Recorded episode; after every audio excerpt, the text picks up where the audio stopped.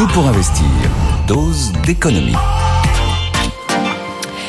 On va parler de la dose de succès de la France. On va parler de son attractivité avec vous. Bonjour euh, Nicolas Dose. Bonjour. Le dernier baromètre du réseau des conseillers du commerce extérieur, les CCE, va répondre à cette question. Est-ce que la France est toujours aussi attractive? Alors là, le baromètre là baisse sensiblement, mais il baisse pour une raison que j'avais jamais vue. Une raison totalement inattendu.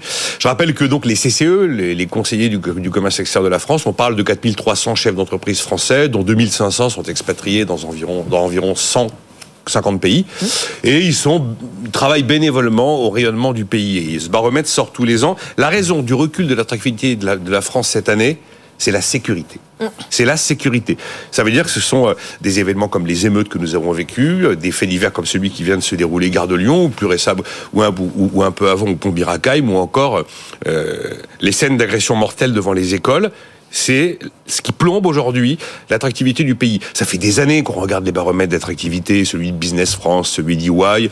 Généralement, les éléments à tout handicap sont toujours des éléments bassement matériel, j'ai envie de dire, qui touche à l'économie, qui touche au business, qui touche à l'environnement des affaires.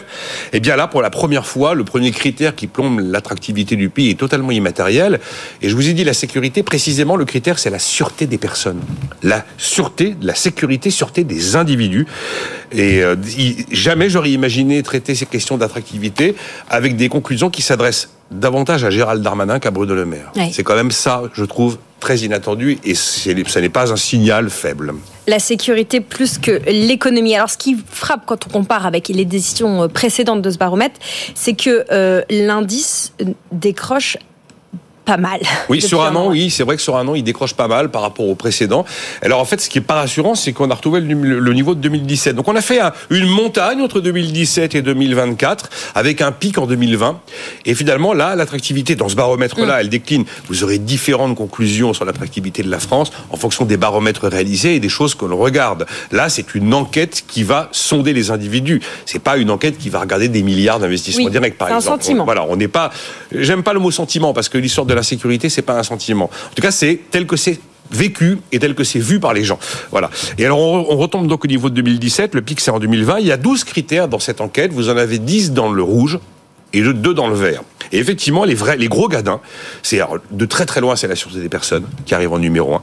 Ensuite, vous avez la qualité de vie qui s'est dégradée, ah l'environnement culturel et la sécurité juridique.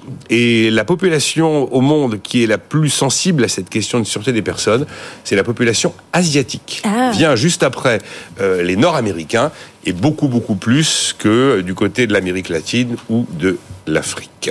Bon, il y a euh, pas mal de points faibles, mais il y a aussi des atouts. Quels sont nos atouts? Eh ben, je vous ai dit 12 critères, 10 dans le rouge, donc 2 dans le vert.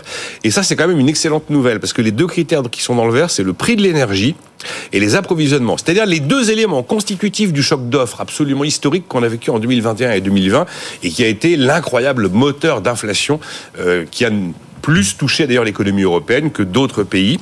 Et donc ça veut dire que les éléments de choc d'offres qui ont alimenté l'inflation pendant deux ans sont désormais derrière nous. Mm, mm. Après, vous avez euh, des choses rassurantes parce que euh, sur les éternelles critiques que l'on oppose à l'économie française, il y avait des récurrences depuis pas mal d'années. Ces récurrences sont vraiment reléguées en bas du classement. Alors je dis pas que ce sont des éléments qui sont euh, en amélioration absolue, mais en tout cas qui résistent bien. On n'est plus en train de nous dire qu'on est un pays épouvantable en termes de fiscalité et qu'on impose plus que les autres. On avait l'habitude d'entendre ça. C'est vrai. On n'est plus l'élément mis en avant systématiquement, c'était mais vous avez un coût du travail, c'est impossible. C'est pas pour ça que le coût du travail est devenu total, enfin qu'il a disparu en France, mais ça n'est plus un handicap du pays qui arrive en tête de gondole des préoccupations. De la même manière sur la flexibilité du marché du travail et le climat social, ce ne sont pas des choses que l'on voit euh, pointer comme des, euh, des vrais freins à l'attractivité du pays. Donc la bonne nouvelle, c'est que nos handicaps traditionnels ne sont plus aujourd'hui cités comme des faiblesses du pays, pas forcément totalement comme des atouts, mais pas comme des faiblesses. Donc oui, effectivement, il y a des choses positives. Ça veut dire en fait que le virage de la politique de l'offre, que François Hollande va engager quand il va lancer le crédit d'impôt compétitivité emploi. À un moment où, alors là, pour le coup, on décrochait très sensiblement. Qui va être poursuivi, on le sait, avec euh, la première loi travail, puis la suivante, la loi travail sous Emmanuel Macron, puis la réforme de la fiscalité du capital.